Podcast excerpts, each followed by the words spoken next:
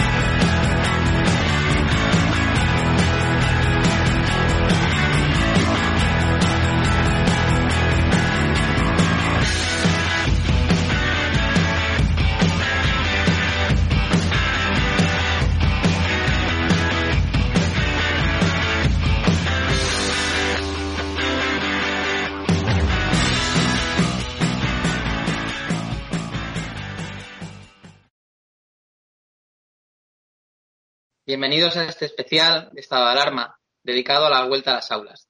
Muchos se han incorporado ya, otros se están incorporando y todos guardan algo en común y es la incertidumbre, la duda y el miedo con el que se están produciendo esas incorporaciones.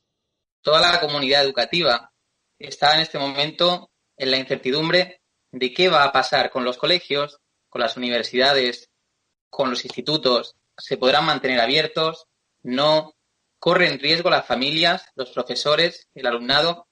Hoy, para hablar de todo eso, tenemos a dos invitados de lujo. Uno de ellos, José Luis Jiménez. Hola. Eres... Buenas. Hola. ¿Cómo estamos? Eres padre de siete hijos. Dos de ellos están en, en edad escolar, en secundaria. Además, eres abuelo de un nieto, ¿verdad? Que está en educación infantil. Y también de un hijo que está en edad universitaria, con lo cual de alguna manera estás abarcando prácticamente todo el, ámbito educativo, ¿no? En casa. Y también del otro lado tenemos a Silvia Balmaña, que ya es casi una colaboradora habitual de nuestro programa, profesora titular de la Universidad de Castilla-La Mancha en Derecho Penal, además ha sido directora general de Familia y un especialista en todos estos temas de derecho y de menores. Hola Silvia, muchas gracias por estar de nuevo. Buena, ¿cómo estás? Me alegro mucho de verte. Muchas gracias a vosotros por acordaros otra vez de mí.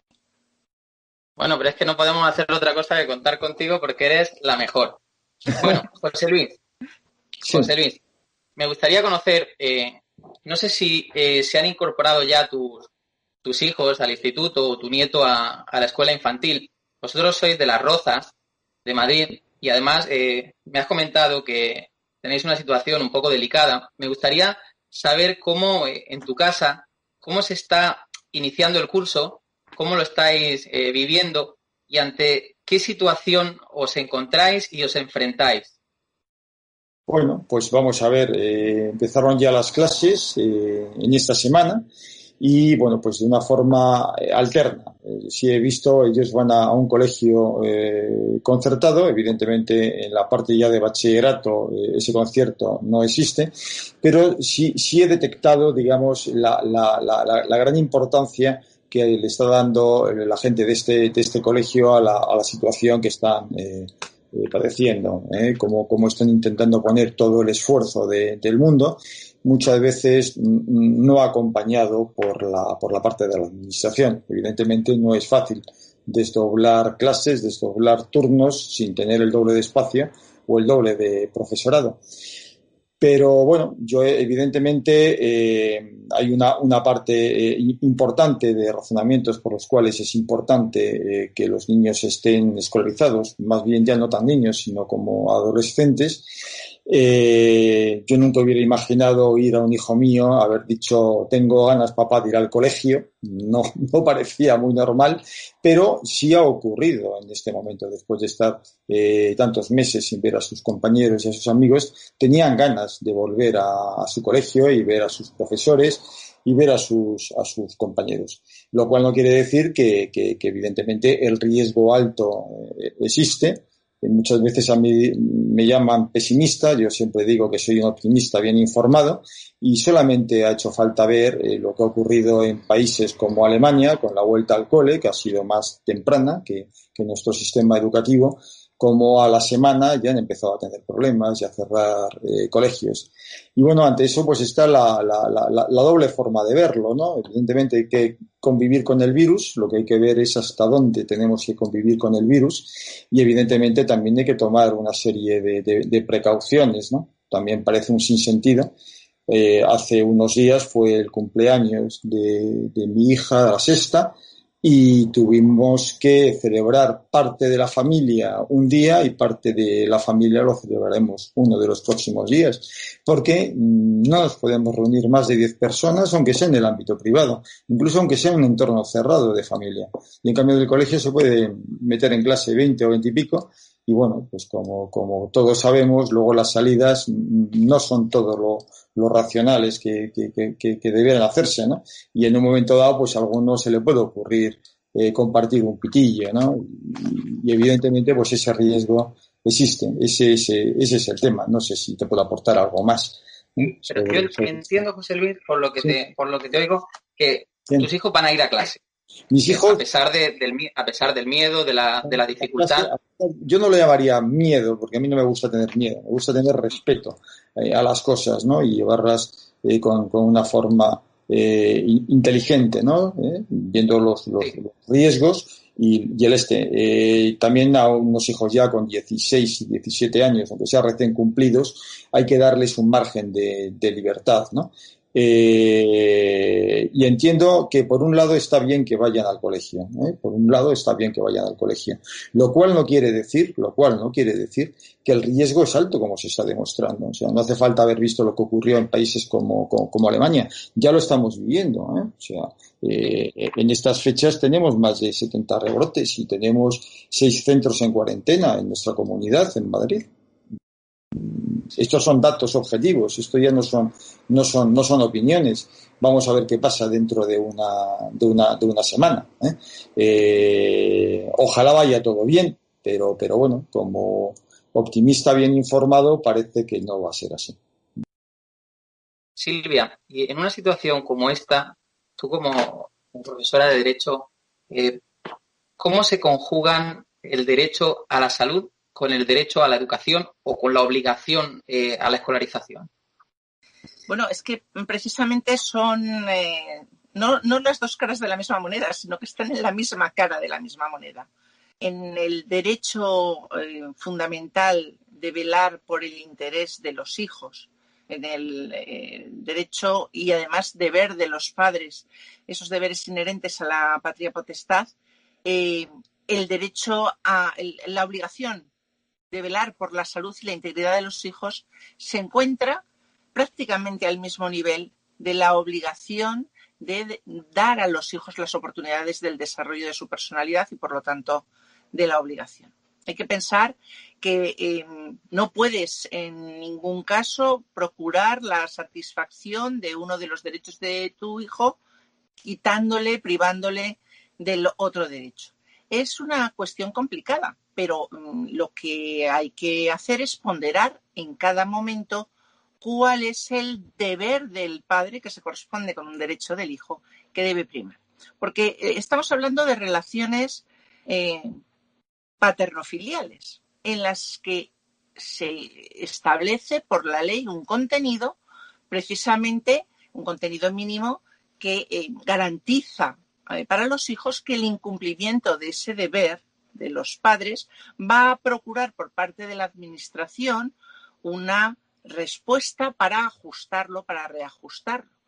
Em, a mí me ha sorprendido que en, esta situación tan rara de nueva, no sé si normalidad o anormalidad, eh, con la que nos están eh, fustigando todos los días, parece que eh, lo que se impone es la amenaza en vez de la didáctica.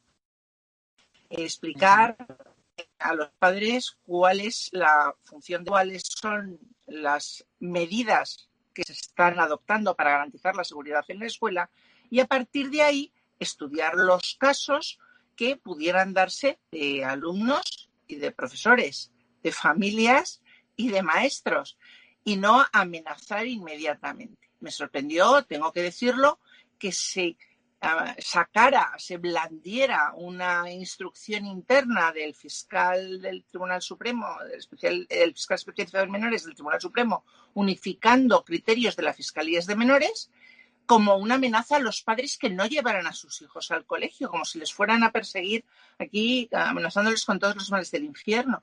Eh, no, la instrucción de la Fiscalía lo que hace es homogeneizar criterios, pero no existe un delito de absentismo escolar. No existe ese delito.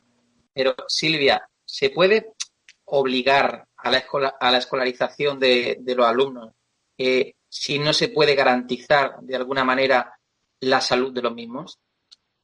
La obligación eh, de la escolarización de los alumnos menos de 16 años está en la Constitución española.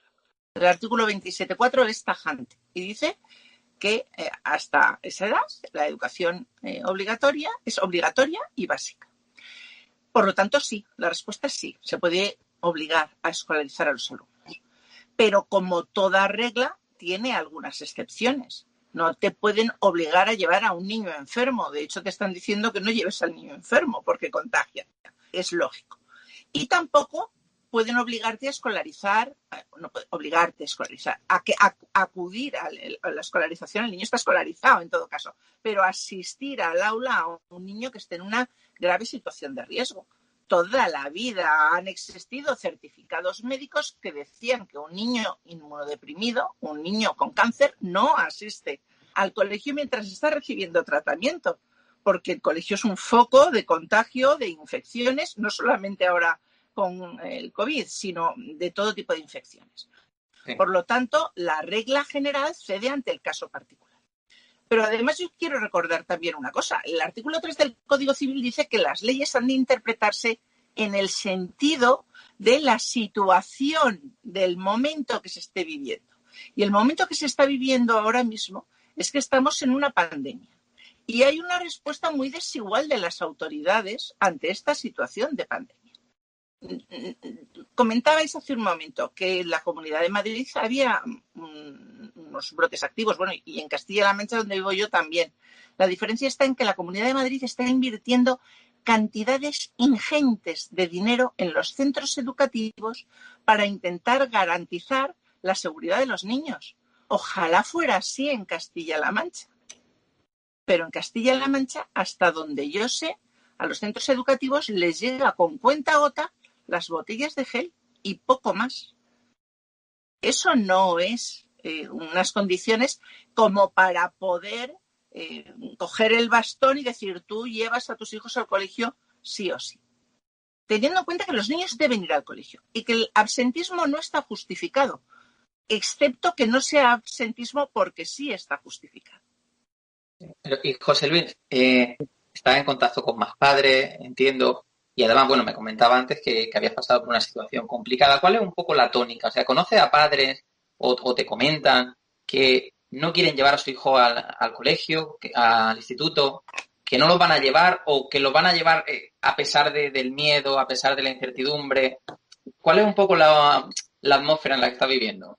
Sí, quizás, quizás eh, la atmósfera es la de, bueno, vamos, vamos a llevar a los niños al colegio, no porque nos lo impongan, porque yo estoy seguro que ante un juez, eh, si a mí me tocara eh, un juicio por no haber llevado a mis dos adolescentes al colegio, yo podría argumentar que he tenido siete hijos, que no han faltado ningún día a clase, que han estado siempre escolarizados, pero que en este momento me encuentro en una situación eh, estoy inmunodeprimido por un tratamiento de quimioterapia, por un cáncer de páncreas y evidentemente soy una persona de alto riesgo y solapando el tema de unas ventajas con unos inconvenientes, he decidido no llevar a mis hijos al colegio. Yo estoy seguro que argumentando eso ante un juez dudo, dudo que me dijera algo. ¿eh? Evidentemente yo soy lego en derecho, o sea que, que, seguramente Silvia puede aportar mucho más que yo, pero entiendo que evidentemente hay algunos casos en los cuales se podría justificar perfectamente. Pero como me preguntabas, en mi entorno, pues, pues los, mis amigos, mis compañeros están llevando a los hijos al colegio y evidentemente eh, con una preocupación muy alta, o sea, una preocupación muy alta porque eh, todos sabemos cómo funciona el tema del coronavirus, todos sabemos eh, cómo recibimos una información, si no parcial, eh, si incluso hasta, hasta errónea de parte de las administraciones y evidentemente eso provoca eh, una situación en la cual pues no las tenemos todas con nosotros. O sea, eh, entendemos que llevar a los hijos al colegio es de un riesgo bastante alto. Incluso aquí en la Comunidad de Madrid no lo están diciendo, o sea, no tiene sentido prohibir que nos reunamos, aunque sea en un ámbito familiar, eh, eh, y privado más de 10 personas y en cambio en el colegio los niños pues están poniendo 20 o 20 y pico en un aula. No parece que tenga mucho sentido. Y, y, bueno, ojalá haya suerte y no tengamos, eh, digamos, esta segunda oleada que parece que ha empezado. Eh, que sea como, como, como la primera, porque sería nefasto, tanto a nivel eh, sanitario como a nivel económico, que es otra faceta que es muy, muy, muy importante. La, economía hay que, hay que moverla, se tiene que, que, reactivar. Parte de esa reactivación está en el ámbito, en el ámbito escolar, pero hay un, un, un riesgo, un riesgo alto, como estamos, como estamos viendo. No sé si te he contestado la, la pregunta. Totalmente. Y Silvia, desde el ámbito legal, ¿qué consecuencias jurídicas eh, podría tener el hecho de, bueno, que una familia o, un padre no quisiera llevar a su hijo al colegio en una situación como esta? Bueno, eh, enseguida todos pensamos, ya he dicho antes, no existe un delito de absentismo escolar. Sí existe un, un delito de incumplimiento de los deberes eh, parentales. El artículo 226 del Código Penal dice que, bueno, pues cuando una persona no cumple con sus deberes familiares de asistencia, sus deberes legales de asistencia, pues podrá ser condenado a una pena de prisión de tres a seis meses o una multa y que incluso además este mismo artículo 226 en su eh, segundo párrafo dice que se le podrá privar de la, de la patria potestad. ¿eh? Bien, eh, esto es un delito que no está específicamente pensado para los casos de absentismo escolar, aunque se ha aplicado en algunas ocasiones.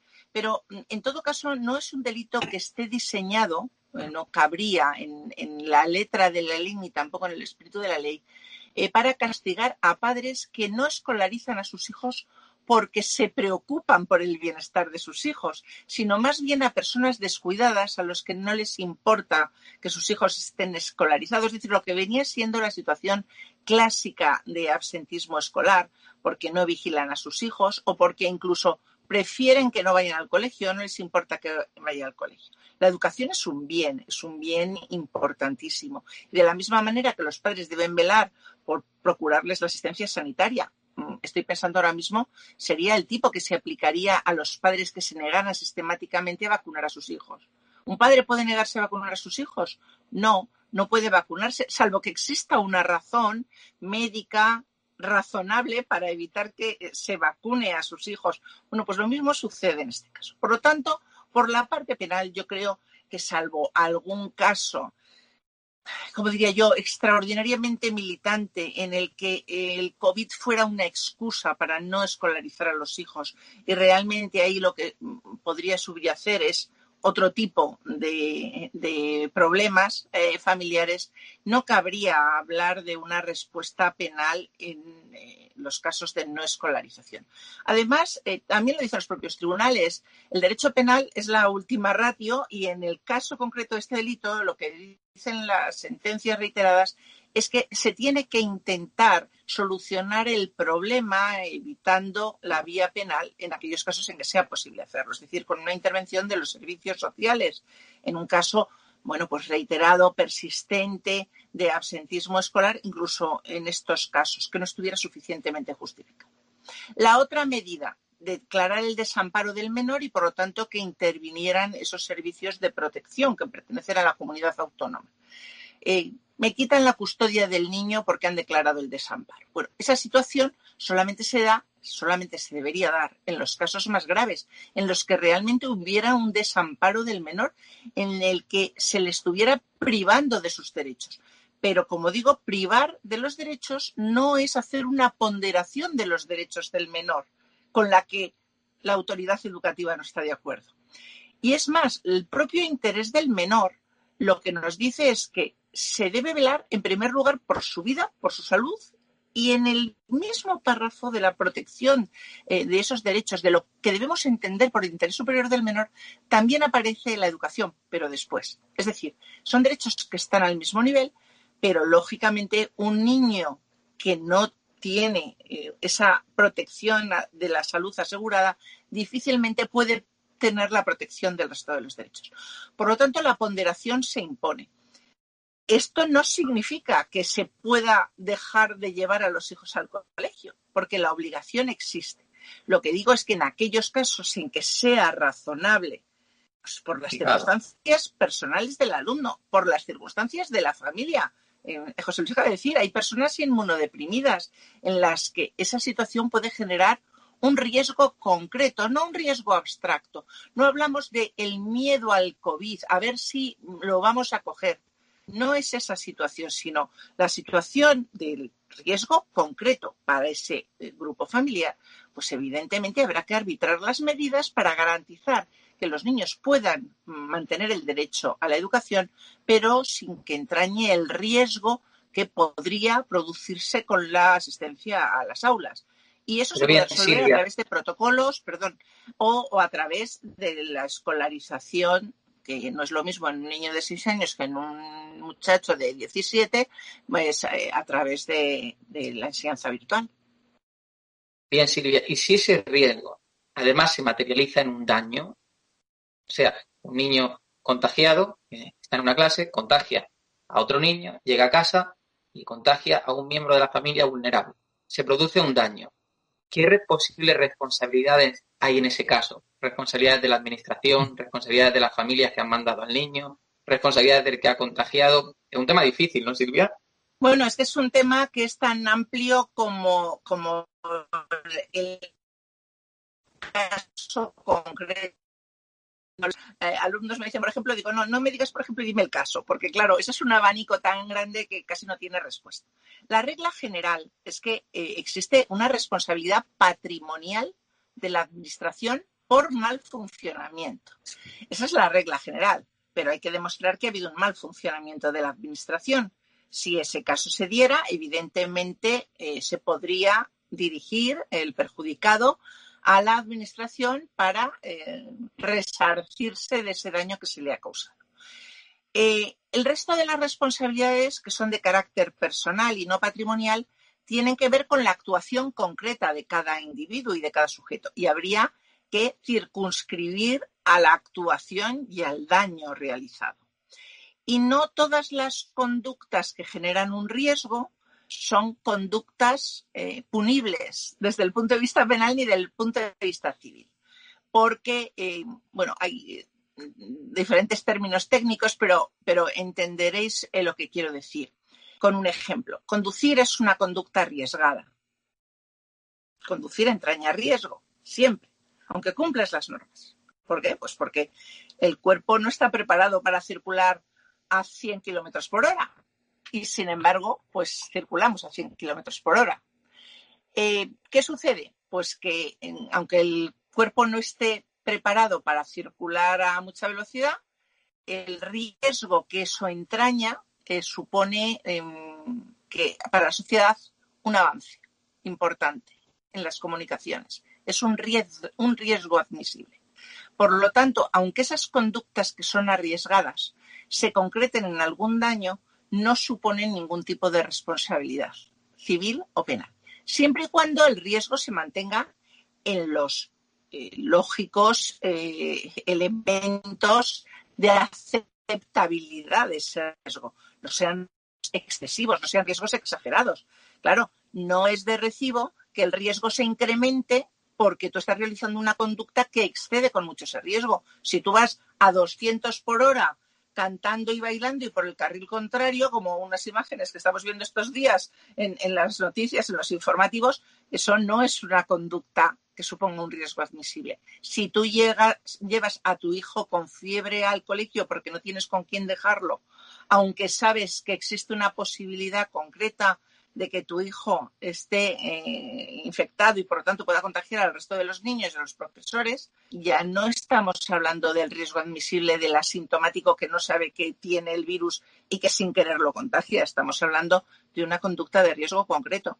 Pero del padre que lleva a su hijo al colegio con el virus, ¿eh? o, de, o del joven que se va de botellón a compartir la cachimba a, saltarse las normas que están determinando que no pueden compartirse espacios públicos y que guardar la distancia de seguridad y que al día siguiente coge y se va a ver a sus abuelos. Pero queda claro que hay que estudiar caso a caso, ¿no, Silvia, en ese sentido? Y José Luis, Sí. eh, tus hijos estudian en la educación concertada, si no me equivoco. Sí, es un, es un colegio eh, concertado, lo que pasa es que la parte ya de bachillerato no hay concierto. Sí, pero han, han pertenecido siempre a la educación concertada, ¿no? Sí, correcto. La, la- la educación concertada en España representa un, un tercio del alumnado. Además, Sí. hace una, una función muy importante porque quizá el, el gobierno no tendría dónde, dónde meter a ese alumnado si la, si la educación concertada no estuviera ahí. Y además hace posible el derecho a la libertad de educación y a la libertad de elección, ¿no? Eh, no sé si, si está al tanto, entiendo que sí, que mucho más que yo seguramente, de que en los últimos meses y en los últimos años la, educación concertada está siendo atacada eh, de una manera muy importante. Hasta el punto de que, por ejemplo, en un caso muy concreto, en, este, en esta situación de pandemia, se habla de la escuela pública, pero parece que, que a la educación concertada ni le faltan recursos y cualquiera diría que ni existiera, siquiera, ¿no? Entonces, mm, te quería preguntar, José Luis, como, como padre de, siete hijos que han pasado por la, por la educación concertada, ¿os sentís abandonados por el gobierno?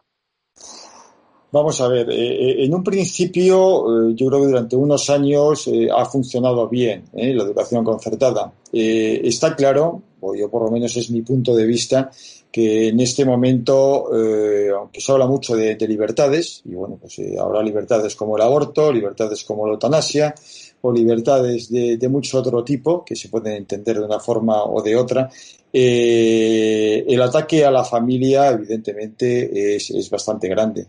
Y una de las formas de atacar a la familia es restando libertad en cuanto a la opción que tengas para escolarizar a, tus hijos. Nosotros decidimos la educación eh, concertada en un principio por comodidad, eh, en cuanto, digamos, a la distancia, al domicilio, también en cuanto a que queríamos una parte de formación eh, religiosa, entendemos que es un derecho del padre a educar a, a, los hijos en ese aspecto, y la verdad es que más o menos ha funcionado bien, lo cual no quiere decir que estemos viendo en los últimos años un ataque eh, bastante sistemático contra la educación eh, concertada, que además tampoco también sería difícil de entender, ¿no? Porque yo por los números que he estado estudiando y los estudios que he hecho, la educación concertada ahorra mucho dinero a la, al Estado y a la comunidad y, evidentemente no tiene mucho sentido.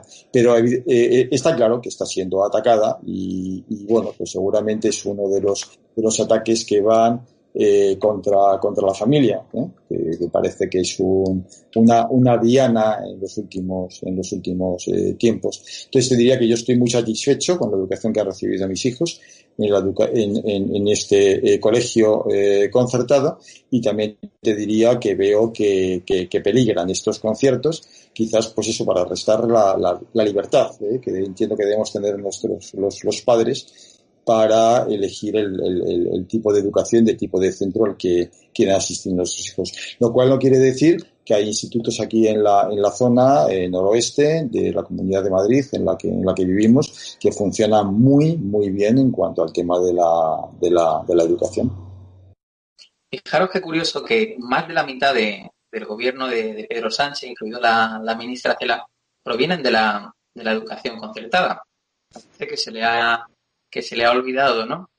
Y yo como docente, además he tenido la oportunidad de ser eh, maestro tanto en la educación pública como en la educación concertada. Y en cualquiera de las dos de ellas me he sentido muy cómodo.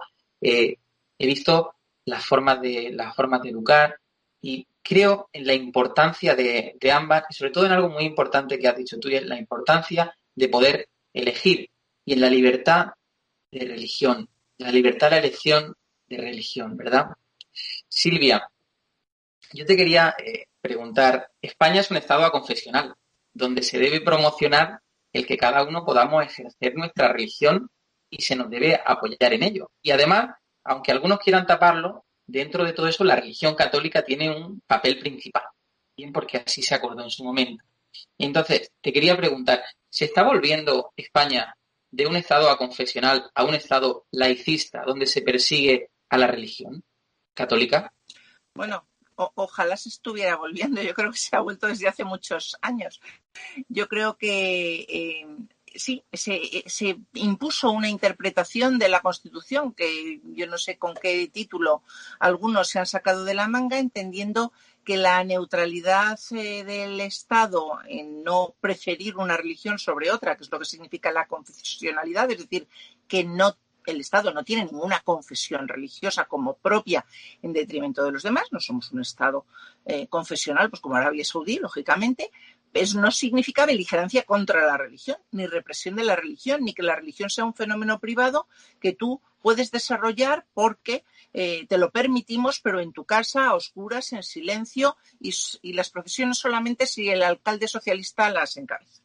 Bueno, eso eh, evidentemente no es así el que un Estado sea confesional no significa que no tenga importancia la religión dentro de ese Estado y que, como todas las cosas importantes y todas las cosas que suponen un bien para el Estado, deba ser protegida. Y efectivamente, por tradición, por raíces, pero también porque eh, la mayoría de los españoles se siguen confesando católicos hoy en día, eh, bueno, es que la, presencia de la Iglesia Católica en España no es algo residual ni anecdótico y por lo tanto tenemos eh, derecho los católicos a ejercer nuestra libertad religiosa y a que esa libertad religiosa además sea protegida y amparada de forma activa por el gobierno, no reprimida. No me basta con que digan bastante con que tú en tu casa puedas rezar. Hombre, pues solo faltaría. Sí, ¿no? Y además que hay, eh, y a colación de este tema, que estamos hablando de, de pandemia, el coronavirus, hay una distinción de trato, y además clara y evidente, en el sentido en que la educación pública eh, está en boca de todo y además con todos los honores para estarlo, porque es una educación buena, de calidad, pero tan buena y tan de calidad como es la educación concertada, ¿verdad? De la que no se habla, e incluso como decía eh, José Luis, no solo se abandona, sino que casi se persigue. Entonces, te quería preguntar, José Luis, mm, ¿vosotros estáis notando diferencia de trato por pertenecer a la educación concertada en referencia a los que pertenecen a, la educación pública a la hora de, afrontar la vuelta a la aula, o sea, en falta de recursos, en, en desprecio? ¿Cuál es vuestra sensación? Pues vamos a ver, la verdad es que no, no tengo suficiente información como para darte una, una, opinión. O sea, sí sabemos que en, el colegio en particular, donde van eh, mis hijos, están pasando muy mal, están haciendo un gran sobreesfuerzo en cuanto a habilitar espacios, en cuanto bueno, ves a la, directora poniendo las cintas para que la gente entre y salga y tal, o sea, se eh, está haciendo un gran, un gran esfuerzo. Y de hecho, me consta que están eh, pidiendo ayudas para conseguir eh, más eh, profesorado, que evidentemente pues, pues, pues necesitan, necesitan, necesitan más. Pero no te sabría decir en cuanto a, a, a separarlo con la pública porque no tengo información a ese, a ese nivel. Eh, posiblemente lo estén pasando también mal, porque evidentemente eh, yo no sé si se podía haber previsto esta situación eh, con más con más tiempo, pero da la impresión de que van a salto de la, de la mata. ¿no? Hace poco estuvimos viendo los, los, las colas con los profesores eh, para hacerse las, las pruebas ¿no? y casi casi con muy pocos días de antelación para entrar en las, en las aulas y bueno, me imagino que ahí habría profesorado de todos los, los, los ámbitos. Entonces, concretamente en ese aspecto no sé si hay discriminación o no, pero evidentemente en otros aspectos la, la hay sin lugar a dudas y sin entrar en temas de colegios, como no es el caso de, de mis hijos, donde los padres eh, intentan eh, entrar en una opción de que el colegio sea pues masculino o femenino. Yo entiendo, yo fui a un colegio eh, masculino, a los, a los calasancios, creo que no salí con ningún trauma de allí, aunque las únicas faldas que veíamos era la de los sacerdotes, ¿no? Y en cambio mis hijos han ido a un colegio mixto. ¿eh? Entonces entiendo que una vez más entra dentro de la libertad de, debería entrar dentro de la libertad de los de los padres el elegir el tipo de educación que quieren que quieren recibir para sus hijos, ¿no?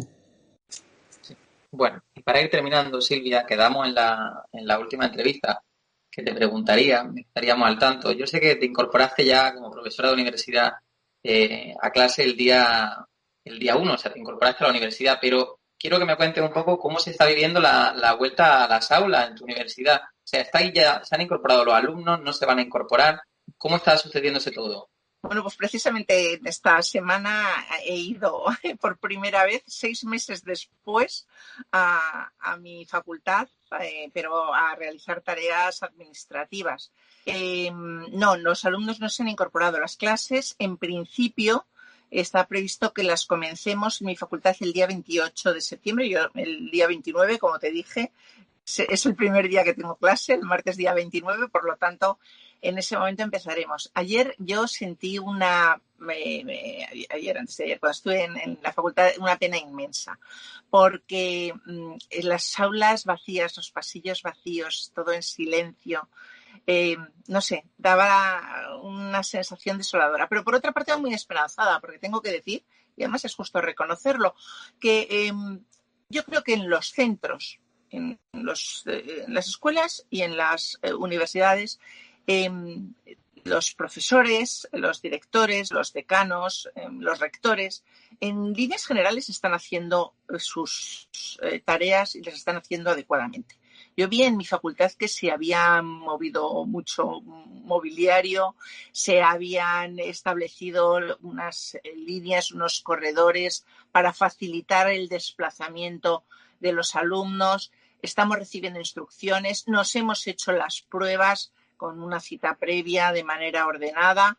Eh, bueno, yo creo que se está eh, haciendo las cosas razonablemente bien. Claro, tú puedes preparar eh, con las autoridades educativas eh, las eh, cosas bien, pero tienes que tener los medios para poder llevarlas a cabo. En la universidad somos una especie de paraíso en el sentido de que la poca o mucha financiación que tenemos la gestionamos nosotros mismos, pero en los colegios, en, en, las escuelas y en los institutos, como decía José Luis, en los colegios concertados, dependen de los recursos que la Administración les proporcione y de los protocolos que la Administración les proporcione, y de las instrucciones y de las autorizaciones que la Administración les proporcione, y eso es una desventaja.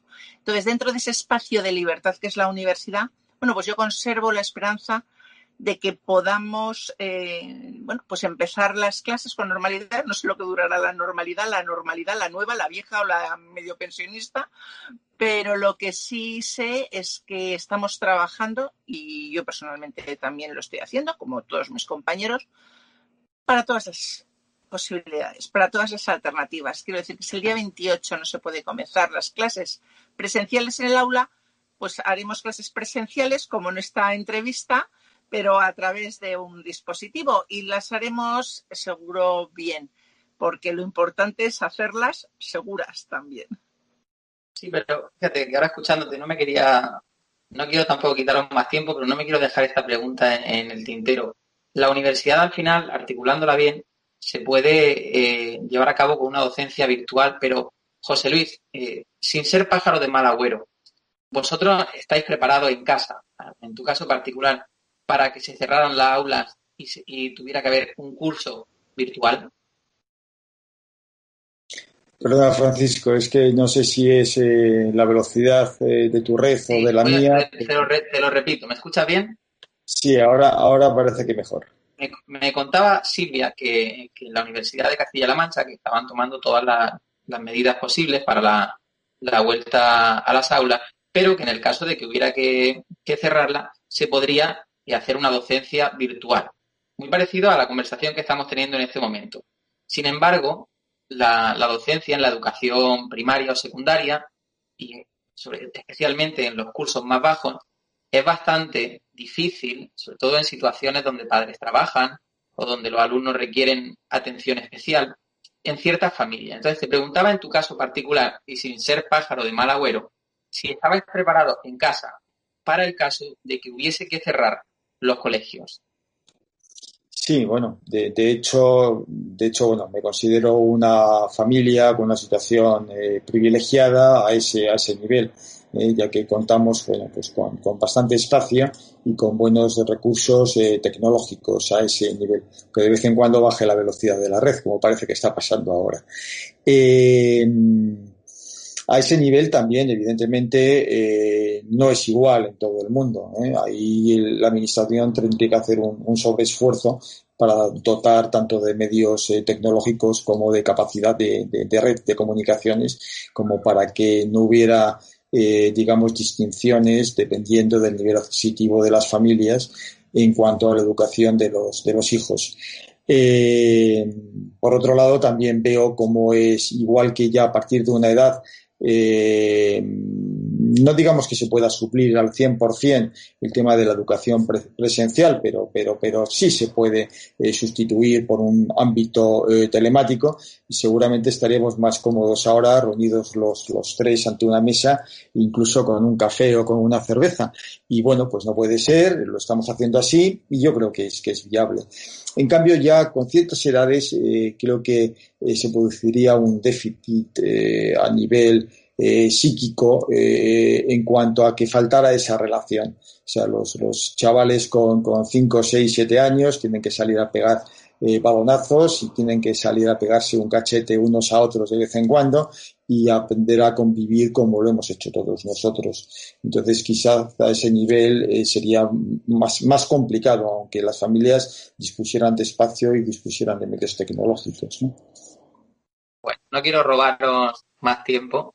Silvia, José Luis, eh, muchísimas gracias. Ha sido una, una charla muy interesante. Ha sido un placer. La realidad es que a, pesar de, estos gobiernos, eh, padres, profesorado y, y alumnos, son los que nos vamos a poner al frente y los que le vamos a echar valentía, ¿no? Y vamos a tirar para, para adelante a pesar de todo. Y que además, Silvia, en tu caso como profesora, o José Luis como padre, yo sé que lo hacéis con, con toda la ilusión, con la ilusión de que esto se acabe cuanto antes, de que todo salga bien, ¿verdad? Y, y en ese sentido os deseo, y yo como docente también nos deseo eh, suerte a todos, ¿no? Estaremos muy atentos a cómo va evolucionando todo cuento con vosotros, siempre con vuestra opinión, con, bueno, con todo lo que podéis aportar. Y ya está, y os doy las gracias por haber estado hoy aquí en esta tertulia y nos seguimos viendo. Fenómeno. Gracias a vosotros, ha sido un placer.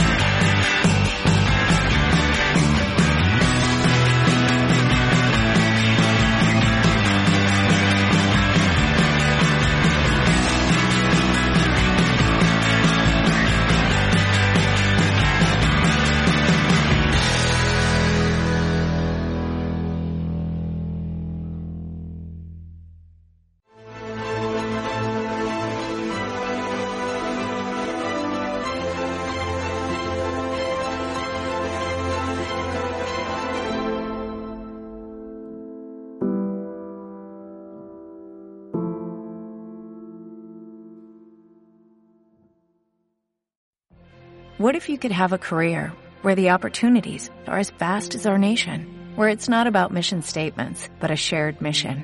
At U.S. Customs and Border Protection, we go beyond to protect more than borders, from ship to shore, air to ground, cities to local communities. CBP agents and officers are keeping people safe. Join U.S. Customs and Border Protection and go beyond for something far greater than yourself. Learn more at cbp.gov/careers.